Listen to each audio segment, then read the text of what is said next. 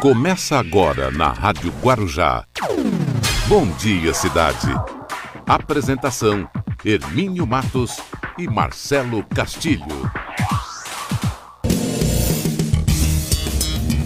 Muito bom dia, estamos iniciando aqui o nosso programa Bom Dia Cidade, hoje nesta quarta-feira, hoje é dia 26 de agosto de 2020. Vamos iniciando aqui o nosso programa nessa manhã ensolarada, está um sol bonito, muito frio, muito frio, muitas regiões é, do país está fazendo muito frio e aqui na nossa região na Baixada, em todo o litoral, muito frio, mas está um tempo firme, né? Tá o sol aí, né? O céu tá, tá azul, tá legal. Vamos começando aqui o, o nosso programa, muita informação nessa uma hora que nós vamos ficar juntos. Você pode já participar aqui com a gente entrando no nosso nossa página do Facebook, Rádio Guarujá M 1550. Estamos em imagem, afinal de contas é o rádio que virou TV. E também para você que, pode, que baixa o aplicativo aí no, no seu celular, é só você entrar no nosso site, radioguarujam.com.br, você tem o nosso aplicativo. E você sintonizando 1550 da Rádio Guarujá, esse é o prefixo de maior tradição em toda a Baixada e todo o litoral. Há mais de 70 anos a Rádio Guarujá levando informação, entretenimento, prestação de serviço. O professor Luiz Paulo já está chegando, trazendo aí o Você Sabia. Tem o Rubens Marcon Pense Nisso. Tem a Beatriz Damasceno com as suas informações, a nossa parceria com a Guaru TV. E também tem a Balsas Estradas, a previsão do tempo aqui no programa. Marcelo Castilho, bom dia, Marcelo. Bom dia, Hermínio. Bom dia quem nos acompanha aqui na Rádio Guarujá. Muito bem, às 8 horas e 4 e o Bom Dia Cidade está começando. Vamos embora. As principais manchetes do dia. Muito bem, vamos lá com as principais manchetes do dia, abrindo aqui os nossos trabalhos, Marcelo. Olha, drone, isso é muito triste, hein? Vamos comentar essa notícia daqui a pouquinho. Já tínhamos falado ontem aqui no programa. Drone mostra cova em que mulher foi enterrada pelo ex após briga por pensão. Isso aconteceu aqui no Guarujá, uma, uma realmente uma tragédia. Uma tragédia mesmo, que a gente pode dizer, um crime bárbaro, né? Não tem, não tem nenhum crime bom, mas tem uns que são mais bárbaros do que outros. É lamentável essa situação. Diga lá, Marcelo. Estudo projeta queda no PIB menor que as registradas na Europa. Baixada tem 186 casos de Covid-19 em 24 horas e chega a 47.800 confirmações. Primeiro caso de Covid-19 confirmado no país faz seis meses. Em São Vicente, quadrilha invade relojoaria, destrói loja e leva todas as mercadorias. São Paulo registra 1 grau Celsius na madrugada de hoje na Zona Sul. Polícia Ambiental flagra pesca irregular de siri e apreende armadilhas em Iguape. Demanda de água pode subir 76% até 2040. Corpo de homem em estado de decomposição é achado por funcionária em clínica. Bolsonaro sobre menor trabalhar, entre aspas, bons tempos. O operador de máquina morre após acidente em terminal no Porto de Santos. Auxílio emergencial, novo valor deve sair até sexta-feira. Desemprego cresce na Baixada Santista em 2020. Filha de Flor de Lis fez buscas por matador na web. Procon amplia, não aplica mais de, duas, de 2.300 300 multas na Baixada Santista durante a pandemia. Trump aposta na família. Plateia não usa máscara. Conselho Nacional de Justiça decide se desembargar, já decidiu, né? Desembargador está afastado das suas atribuições dentro do, do Tribunal de Justiça em São Paulo.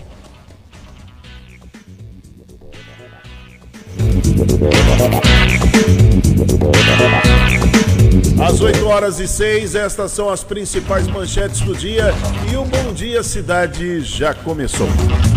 Bom dia, cidade.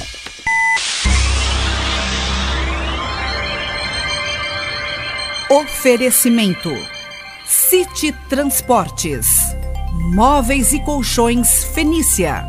CRM Centro de Referência Médica de Guarujá.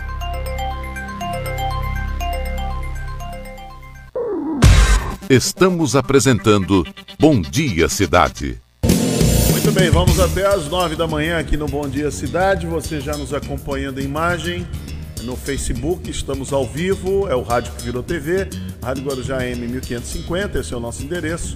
Para quem está no aplicativo também pode baixar o aplicativo e depois você também é, sintoniza aí no rádio, né? Muita gente ouvindo rádio, estão sintonizando os 1550 da Rádio Guarujá. Daqui a pouquinho nós vamos conversar aqui no programa com a secretária de administração, é, direto da secretaria, né? Ela é da Secretaria de Administração Penitenciária, Carolina Maracajá, que ela é diretora do Departamento de Programa de Atenção ah, sobre a Família, né? O ingresso da família.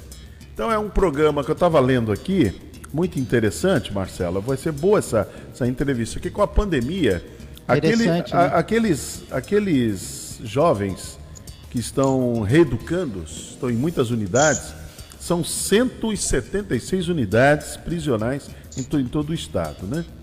Então, é, precisa dar uma atenção, as famílias querem se comunicar e com a pandemia tudo ficou mais, mais restrito. Então, o governo do estado de São Paulo lança aí um programa que é muito interessante. Daqui a pouco a diretora, a Carolina, vai comentar isso com a gente, né? E vai ser bem, bem interessante essa, esse projeto, né? Projeto Conexão Familiar, muito importante. Isso ameniza muito o estresse, o problema, a saudade, uma série de coisas, né? Acho que a Carolina vai falar bem desse assunto para nós. Já que estamos ao vivo pela nossa página no Facebook, Rádio Guarujá M 1550, esse é o nosso endereço. Estamos ao vivo, é o rádio que virou TV, e estamos pelo prefixo 1550 da Rádio Guarujá, prefixo mais tradicional da Baixada do Litoral há mais de 70 anos, a Rádio Guarujá levando informação, entretenimento e prestação de serviço. Bom, Marcelo, a nossa convidada já está aí com a gente em imagem. Estão percebendo, está muito frio em São Paulo, deve estar, tá, porque teve um teve uma região lá de São Paulo que apontou hoje um grau, é isso, Marcelo? Um grau positivo? Foi isso Zona Sul, né, de São Paulo, que registrou essa temperatura, viu, É, Hermínio? porque aqui eu estava vindo para a rádio, aqui estava marcando, no, pelo menos no, no, meu carro, 14 graus. É muito frio para nós, né? Nós estamos acostumados com coisa é, acima de 30, 14 graus aqui, eu vou te falar, estamos congelando. Imagine São Paulo com um grau. Logicamente, outras regiões, como Campos Jordão, e ainda é, mais à noite, próximo da madrugada, é, né? Que esfria Campo mais. do Jordão, né? Gramado, lá no sul, a coisa cai até neve, né? Então tá, tá nevando. Em Campos Jordão ainda não neva, mas lá em Gramado tá, tá, nevando e o negócio é. E o trem é feio mesmo. Mas vamos lá, Marcelo Castilho, a nossa convidada, Carolina Maracajá. Já está aí com a, com a gente aqui no programa Bom Dia Cidade. E eu já vou fazer o primeiro contato com ela, Hermínio. Primeiramente, bom dia, Carolina, por atender. Obrigado por atender aí o convite, né, da nossa reportagem. A Carolina, que é diretora do Departamento do Programa de Atenção ao Egresso e Família, que é um órgão ligado à Secretaria de Administração Penitenciária do Estado de São Paulo. Carolina, bom dia. Seja bem-vinda à Rádio Guarujá. Tudo bem? Bom dia, Marcelo, tudo bem? Obrigado aí pela oportunidade, o convite de apresentar né, e divulgar nosso programa. Perfeito, então. Como foi falado no início, Carolina, como surgiu o projeto Conexão Familiar?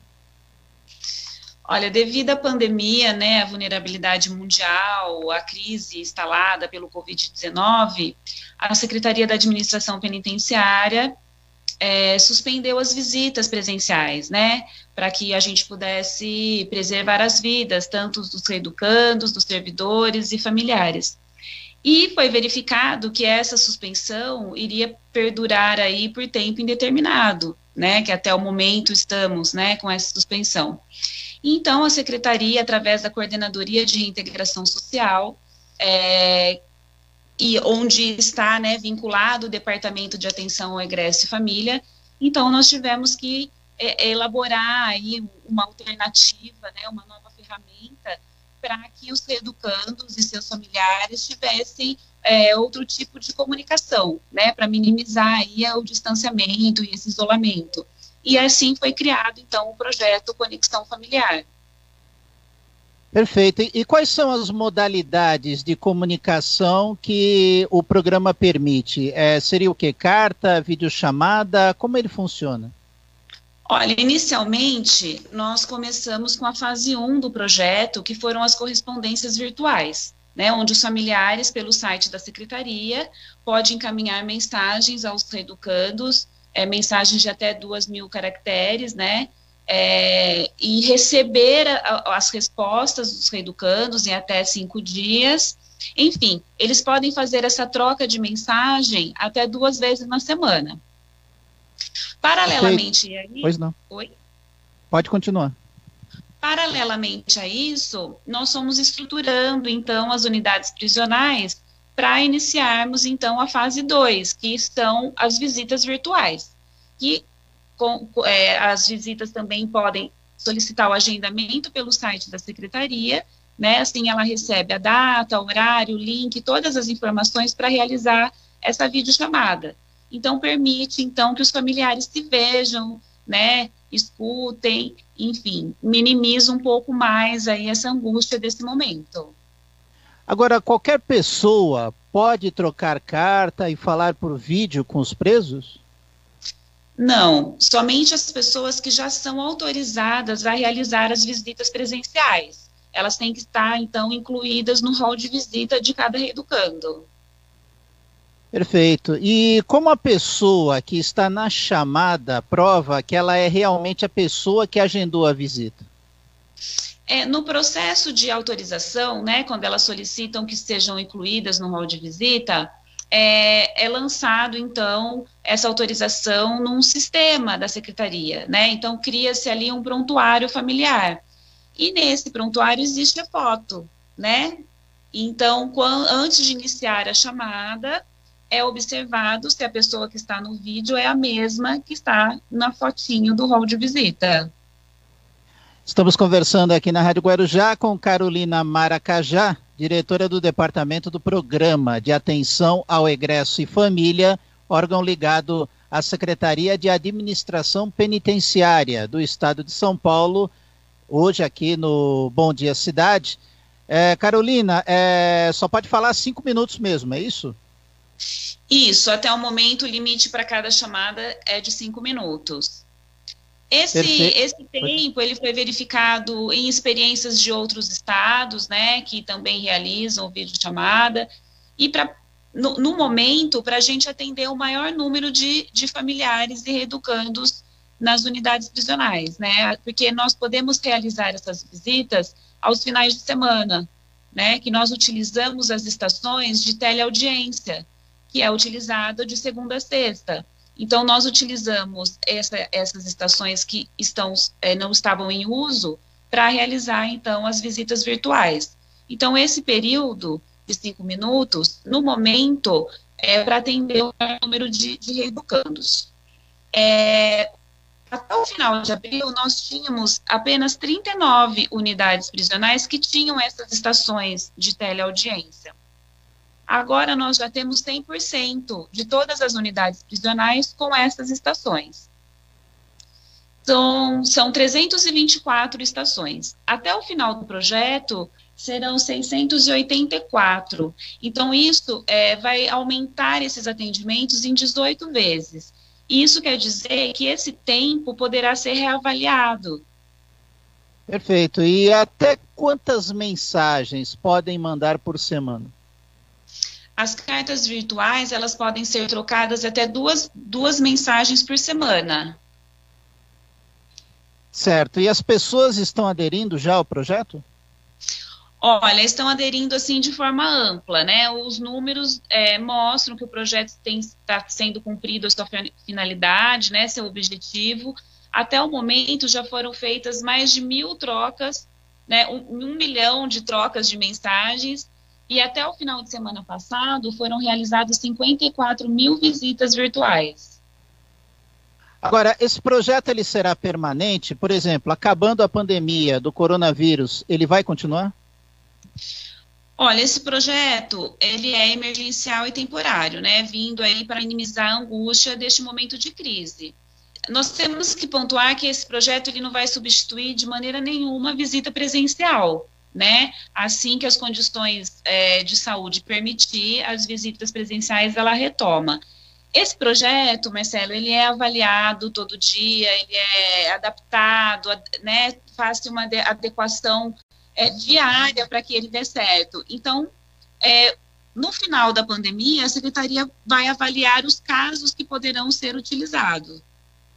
Agora, as visitas presenciais, elas estão suspensas em definitivo ou é uma, uma determinação temporária?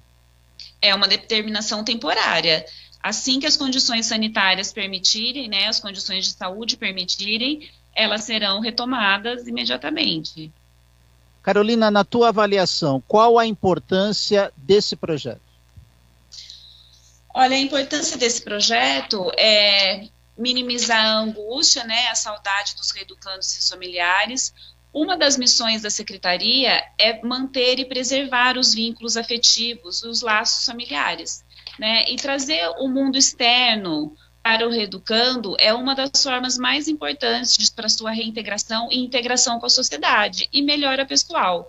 Então, é, o projeto traz um acalento, uma calma, tanto para a população carcerária quanto para a população em geral. Perfeito, quero agradecer a participação da Carolina Maracajá, diretora do Departamento do Programa de Atenção ao Egresso e Família, que é um órgão ligado à Secretaria de Administração Penitenciária do Estado de São Paulo. Carolina, muito obrigado por atender a reportagem da Rádio Guarujá. Muito obrigado. Marcelo, eu queria só de, é, informar que no Guarujá nós temos aí a central de atenção ao egresso família.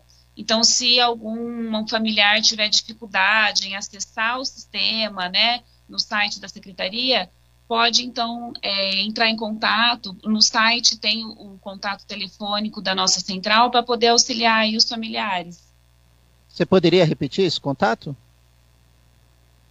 Pelo site, nós temos lá o, Dentro o aba site, do né? Conexão Familiar e tem lá todos os contatos das centrais. E no Guarujá nós temos uma, então, na Baixada Santista também, Santos, São Vicente. Muito obrigado, Carolina, pelas informações, por falar do projeto Conexão Familiar. Muito obrigado. Obrigado vocês pela, pelo apoio. Muito bem, tá aí a entrevista, Hermínio, com Carolina Maracajá, falando conosco aqui no Bom Dia Cidade. Muito boa, muito boa. Essa, esse programa é muito bom, né? Programa bom, é, ele ajuda, né? Ampara as famílias aí dos reeducandos. É muito, muito importante esse lado humano, esse lado humano, né? Muito importante. Ah, cometeu crime, sim, mas precisa ver a família. Então a pessoa está pagando, né? Pelo que cometeu o, a infração, mas a família está lá, então tem que ter o apoio. É bom o Estado de São Paulo estar tá na frente disso aí. Bom, 8h23, é, a Baixada Santista tem 186 casos da Covid-19 em 24 horas. Então já chega aí a 47 mil confirmações. Então, boletins divulgados pelas prefeituras da região no dia de ontem mostram que há 3.203 casos suspeitos, 35 mil pacientes que já se recuperaram. Então, é uma é um bom é um bom prognóstico, né? Ver a recuperação, mas é, nós não podemos aqui imaginar que essas pessoas se recuperaram e vão estar livres de se reinfectar. Agora, a grande discussão no planeta é aquele que pegou, que tem muita gente que botou na cabeça, é impressionante, eu estou ouvindo muita gente, Marcelo, comentando isso. Ah, eu já peguei a Covid e agora estou imunizado. Não existe a imunização de rebanho. Essa conversa desse deputado aí, o Osmar Terra, que é lamentável, né? Um negacionista. Literalmente caiu por terra, né? É, é um negacionista, é um terraplanista, não, não dá muito para levar a sério, não. E ele quer fazer o jogo ali do presidente, ele tá ali pra, mais para agradar o presidente. Então é uma outra história. Então não tem como levar a sério, porque a ciência e a medicina é, vão para um lado. Ah, ah, você vai discutir porque você acha. Você não consegue ler um livro, né? Eu acho interessante isso. O presidente não, não lê gibi e quer dar palpite em casos tão sérios como esse da, da, da, da Covid-19, dar, dar uma opinião, falar as coisas. Não pode ser assim. Como presidente, deveria saber se comportar e deveria dar atenção ao que os especialistas falam. Tá certo que ele trocou lá os ministros, que eram especialistas na área, e colocou lá agora um general que também não entende do assunto e fica fazendo esse jogo que agrada o presidente. Hoje, por exemplo, estava vendo a matéria aqui, desde ontem já está essa notícia, que o senador Flávio Bolsonaro foi diagnosticado com a Covid-19, foi testado positivo, né, para a Covid-19. Primeira coisa que ele foi, foi dizer, ao invés de ele falar que vai ficar em casa, que a recomendação médica foi ele ficar os 14 dias em casa e recomendar que as pessoas se cuidem, não, ele foi dizer que ele já vai começar, já está tomando cloroquina, mas lógico, que ele tem que dizer isso. Mesmo que não esteja tomando, mesmo que não seja necessário, eles vão dizer que tomaram. Como fez o ministro da Educação, o Milton Ribeiro, como fez o, aquele outro, o Onix do Lorenzoni, que passou maus bocados, ele e a esposa dele, ficaram internados.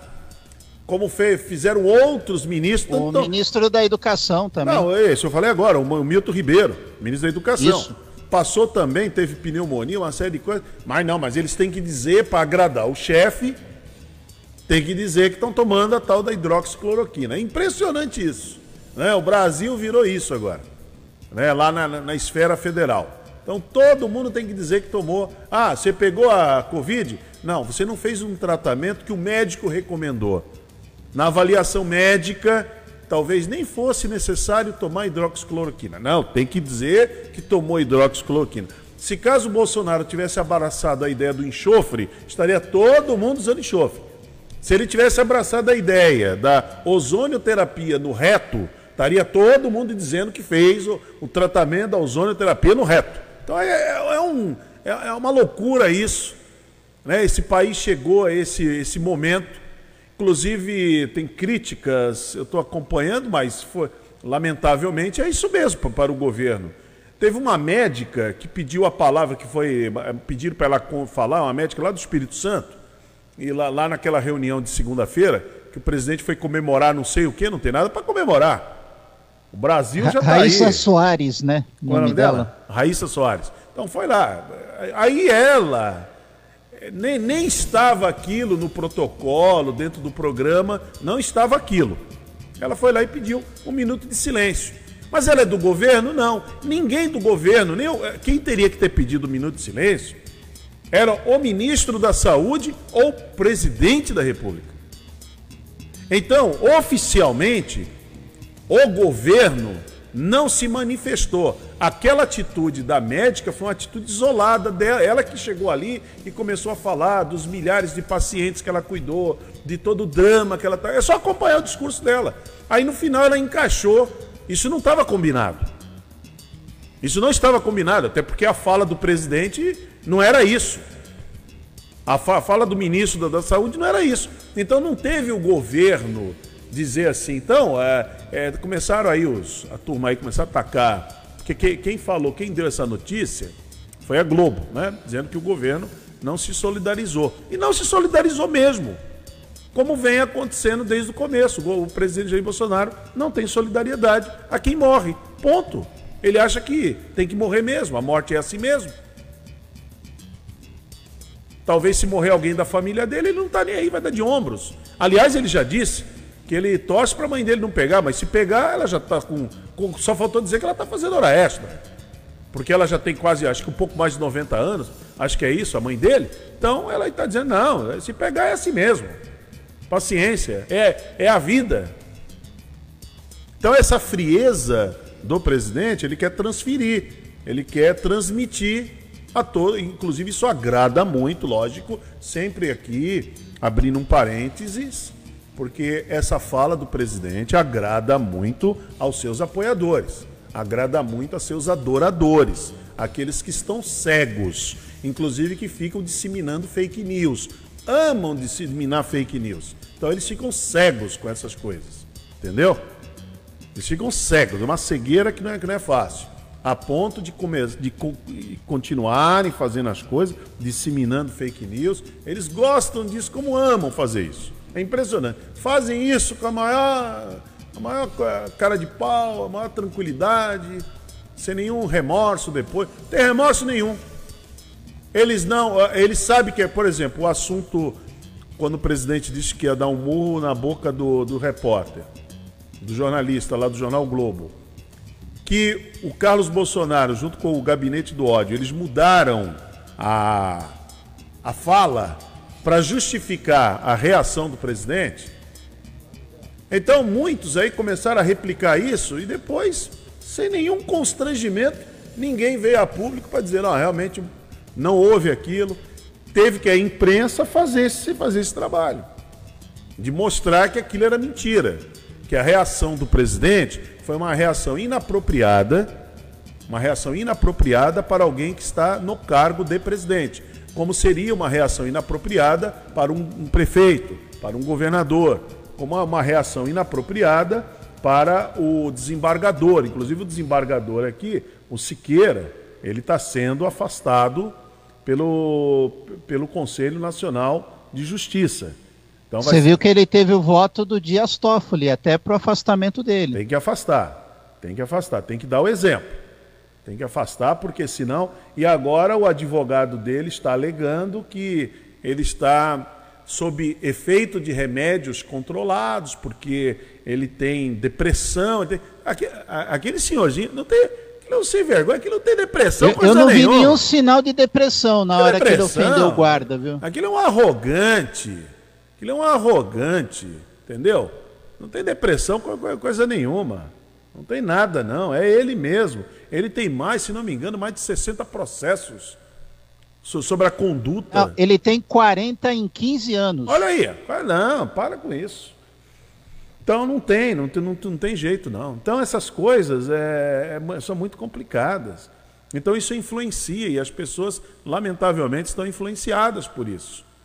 Você imagina agora os, essa turma aí que segue o Bolsonaro cegamente, como é que vão, quando encontrarem jornalista, vão querer dar soco na boca. Ó, daqui a pouquinho, no assunto do dia, eu vou passar o que o Datena falou na segunda-feira para o presidente. Foi forte, hein?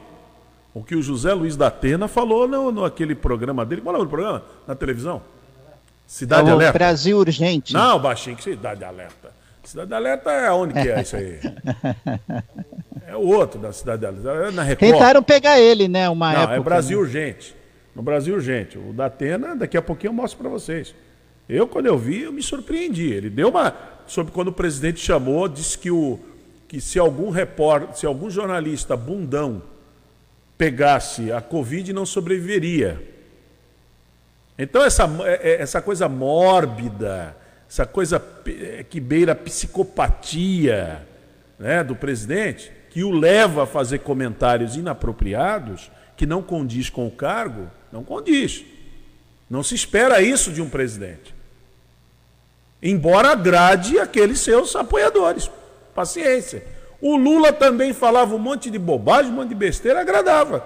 Tanto é que ele terminou o governo dele com quase 90% de aprovação, falando besteira, falando bobagem, contando piadas homofóbicas. O Lula contava piadas homofóbicas, contava piada contra a mulher, já esqueceram daquela. Tem uma, tem, tem uma fala do Lula que a gente não pode nem reproduzir aqui, que é muito sério. Ele dizendo que as mulheres teriam que se posicionar, porque as mulheres têm que mostrar para que elas vieram, e aí usa uma expressão muito. Muito, não é nem chula, é uma expressão né, que é nojenta, uma coisa que não cabe, não cabe a qualquer, qualquer pessoa comum fazer, ainda mais um presidente. Mas o Lula ele tinha dito durante seu mandato que José Sarney, por exemplo, não era uma pessoa comum. Lembra disso? Porque a, a Constituição diz que todos são iguais perante a lei. Estou errado, Marcelo? Se eu estiver errado, você me corrige. Sim, claro. É isso tá aí certo. mesmo? Tá certo. Então, todos, somos, todos nós somos iguais perante a lei, segundo a Constituição. Mas aí o Lula disse Ninguém o... está acima da Constituição. Mas aí o Lula disse que não, que José Sarney está é, tá acima de tudo isso que ele não é uma pessoa comum. José Sarney enrolado, cheio de processos, cheio de acusações, de denúncias. Isso, isso aí é aquela famosa frase de efeito de todo político, né? Para ficar bem com o outro, né? Eles sempre falam isso. É. Né? Mas se forem na letra fria da lei, ninguém é acima da Constituição. Não, mas o, mas o Lula abraçou essa ideia, tanto é que quando terminou o seu governo, ali em 2010, ele estava em São Bernardo do Campo se despedindo daquela turma de maluco que o acompanhava se despedindo deles, abraçados com José Sarney. Quem estava do lado dele era o José Sarney. Então ele levou isso muito a sério. Né? Ele levou isso muito a sério. Então, é, é, é, essa coisa é assim mesmo.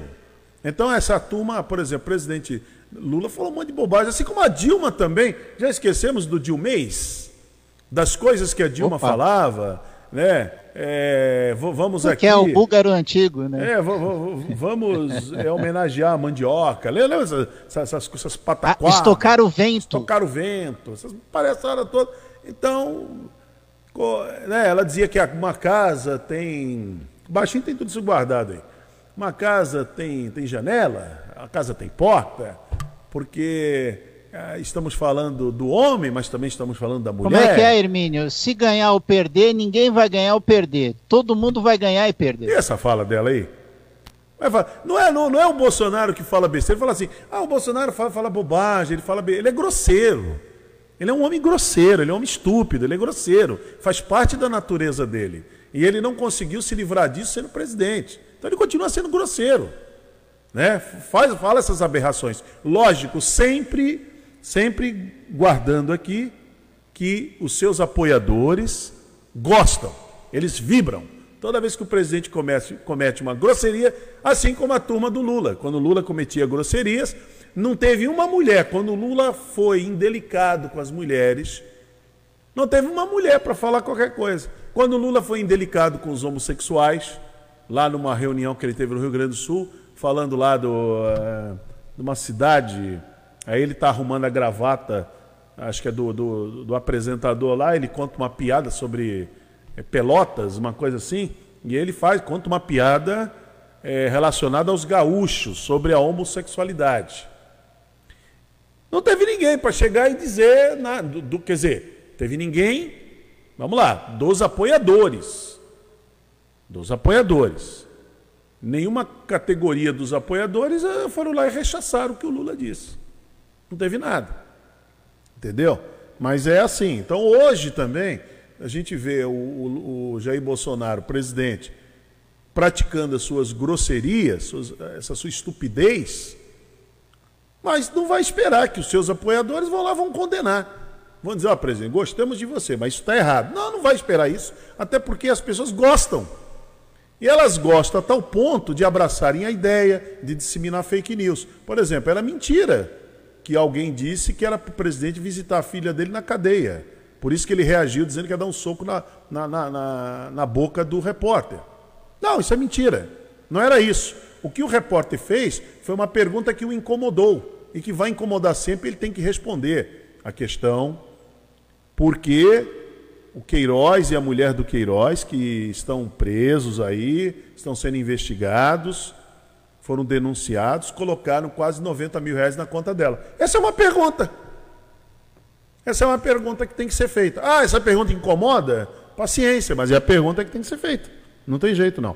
Vamos lá, Baixinho, encontrou aí? Não, não. Se Ô, Hermínio, só para terminar esse, esse raciocínio que você fez, é, essa questão da divisão ideológica não é exclusividade do presidente Bolsonaro.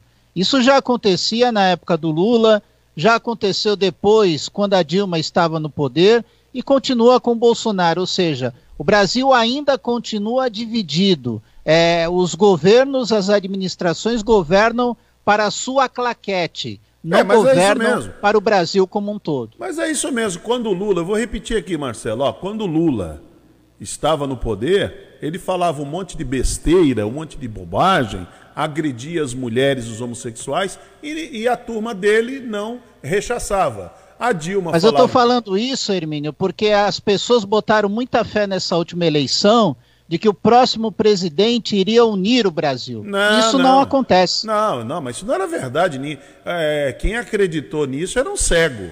Era um cego, totalmente cego, totalmente desprovido de inteligência. O que mais o deputado, o então deputado Jair Bolsonaro, fazia na Câmara era as rachadinhas, pegar dinheiro do- dos seus funcionários, era isso que ele praticava. E agressões, grosserias às mulheres, como ele fez sempre, e sempre apoiando o- o- os, aque- aqueles ditadores, apoiando aqueles é, que, que eram que foram torturadores, como o caso do Brilhante Ustra, que foi um, um estuprador, O brilhante Ustra foi um estuprador. Ah, mas, mas elas eram guerrilheiras. Tá bom, você tem, mas você tem que aplicar a lei para guerrilheira.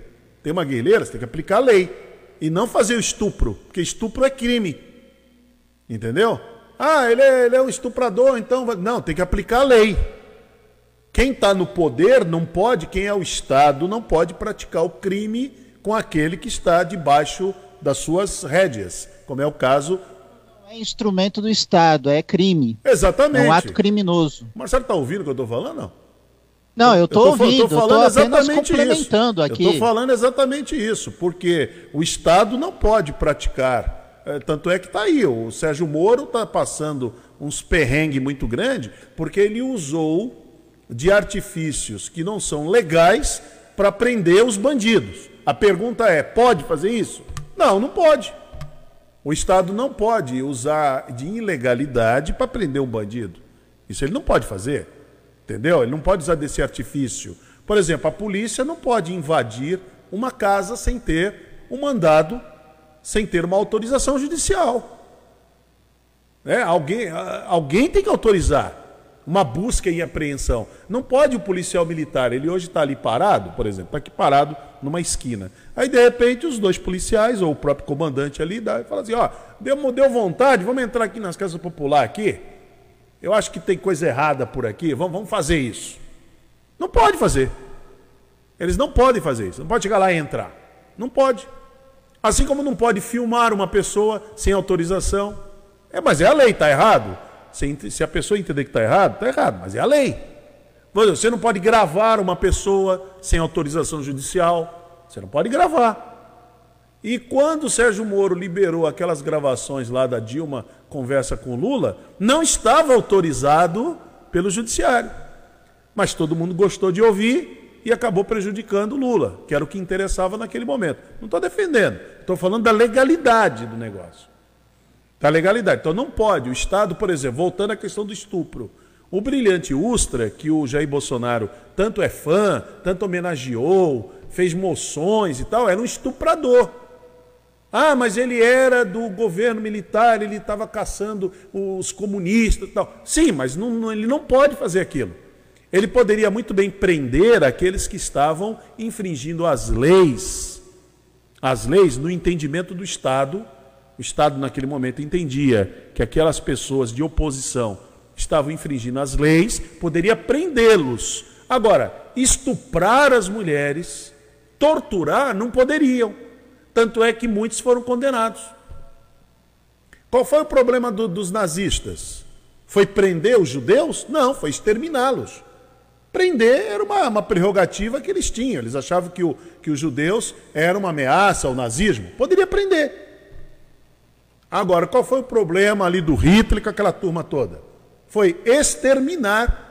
E ainda mais da maneira como eles exterminaram. Por exemplo, o Stalin fez os expurgos lá na, na Ucrânia. Qual foi o problema? O problema foi o expurgo. Foi a maneira como ele fez. Mais de, são mais de 20 milhões de pessoas. Todo, todo mundo se, se. O pessoal fica todo mundo espantado que o Hitler ele exterminou aí, num genocídio, são 6 milhões né, de judeus, se não me engano, 6 milhões de judeus, um pouco mais, e tantas outras categorias. Porém, Stalin exterminou mais de 20 milhões de pessoas.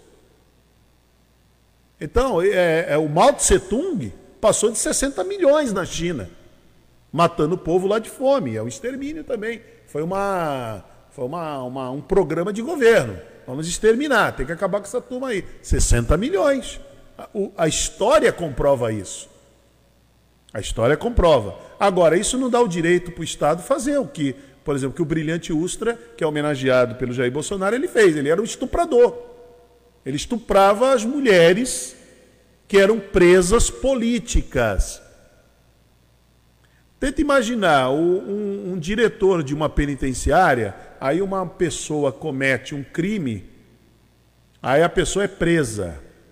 Aí ela está cumprindo a pena, porque é o que, o, o que a lei do Estado faculta, impõe, aí o diretor e os seus ajudantes ali se sentem no direito de estuprar as mulheres. Ó, isso é um crime que ele está cometendo. Isso é um crime. Ele não tem. E o brilhante Ustra fazia isso. Muito bem, não tem mais. Ó, vamos, vamos, vamos um intervalo comercial, já voltamos aqui com o Rubens Marcon. Tem uma, tem uma matéria também da, da Beatriz Damasceno, que é, imagens de drone mostram o local onde a auxiliar de limpeza, Rosana Fernandes da Silva, de 32 anos, foi enterrada após ser morta pelo seu ex-companheiro durante uma briga por pensão. Olha que situação, gente. Uma briga por pensão. Então o corpo foi encontrado na, olha que frieza, hein? O corpo foi encontrado no quintal da residência do suspeito, no bairro aqui do Jardim Virgínia, aqui no Guarujá. A vítima estava desaparecida desde o último dia 14. E o suspeito, é triste isso, mas o suspeito que está sendo, é que ele era companheiro na casa dele, logicamente o jornalismo não pode dizer que é ele. Quem vai dizer se foi ele ou não é a justiça. São as investigações que a polícia ela está fazendo, conduzindo, para chegar ao, ao, ao, inquérito final e falar assim, foi esta pessoa. Então, é, o, é um guarda civil municipal, que já está preso. Que já está preso. Isso, isso mancha a corporação. Ontem nós passamos aqui uma matéria tão importante da Guarda Municipal aqui do Guarujá, que faz um trabalho impecável aqui no Guarujá, e tem uma pessoa como essa, um monstro. Isso é, uma, isso é um monstro. Isso é uma monstruosidade. Então, de acordo com a Polícia Civil, o encontro da vítima com o guarda civil municipal Anderson Vitor Alves, que é pai do, do, dos filhos dela, ocorreu no mesmo dia em que ela desapareceu. Tem inclusive aqui imagens é, do, do encontro, né? Do encontro. A foto aqui do, do, do guarda municipal já está aqui. Lamentavelmente, isso é uma pena. Isso não tem nada a ver com a guarda. Isso apenas é, cria, imagina os companheiros dele, como estão constrangidos, estão chateados, estão tristes, porque não esperavam que o colega fizer, fosse capaz, uma pessoa que está ali para defender a vida, manter a ordem, fosse capaz de cometer um crime bárbaro desse. Então já já tem a matéria da Beatriz Damasceno. 8h47. Bom dia, cidade.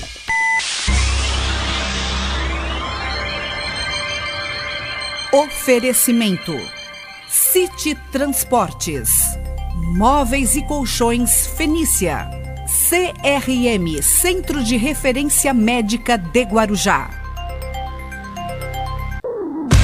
Estamos apresentando Bom Dia Cidade. Muito bem, antes de trazer a matéria da Beatriz, vamos, vamos chamar o professor Luiz Paulo. O professor Luiz Paulo vem trazendo aí o Você Sabia. No Bom Dia Cidade, você sabia? Bom dia, Hermínio! Bom dia, Marcelo! Bom dia, cidade! Você sabia? Nós temos nomes de origem é, indígena em todo o nosso país e algumas das nossas capitais acompanham essa lógica. É o caso da capital do estado do Amazonas, a cidade de Manaus.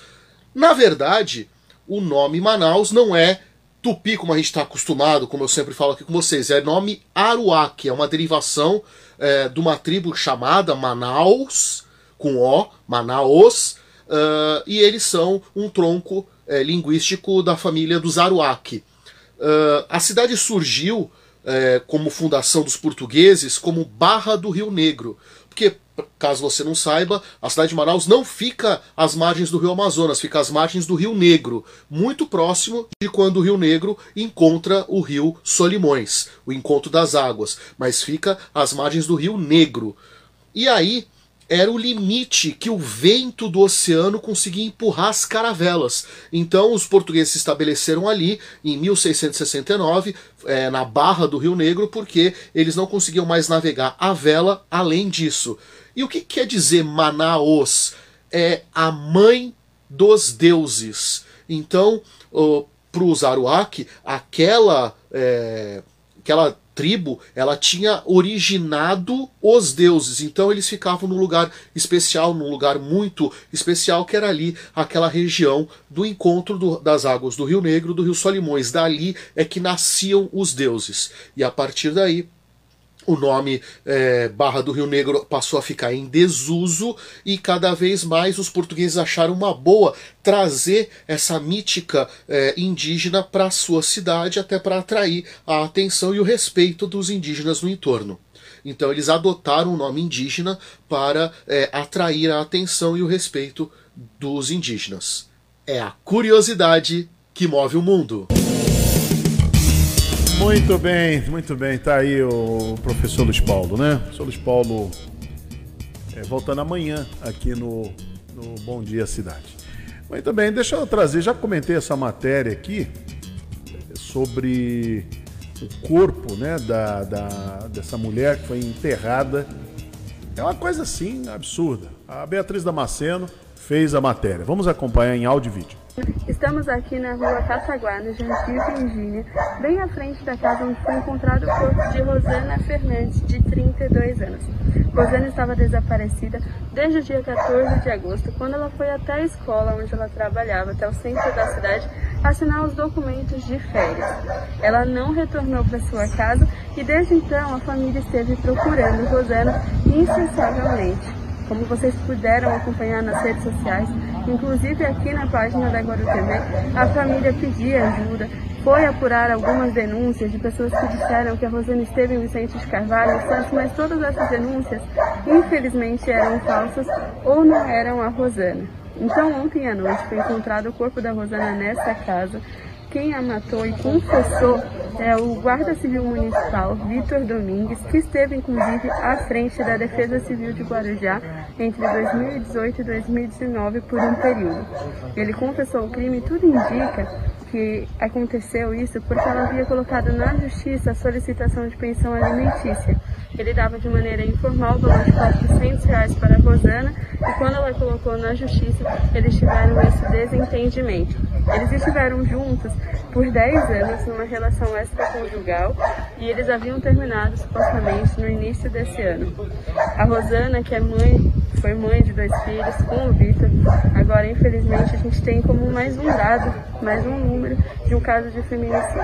E na verdade o que cabe a gente é pedir justiça para esse caso, vendo que a cada duas horas uma mulher é assassinada aqui no Brasil. É, não é fácil não. Essa matéria, isso deve, na família da Rosana aqui, a família deve estar destruída, né?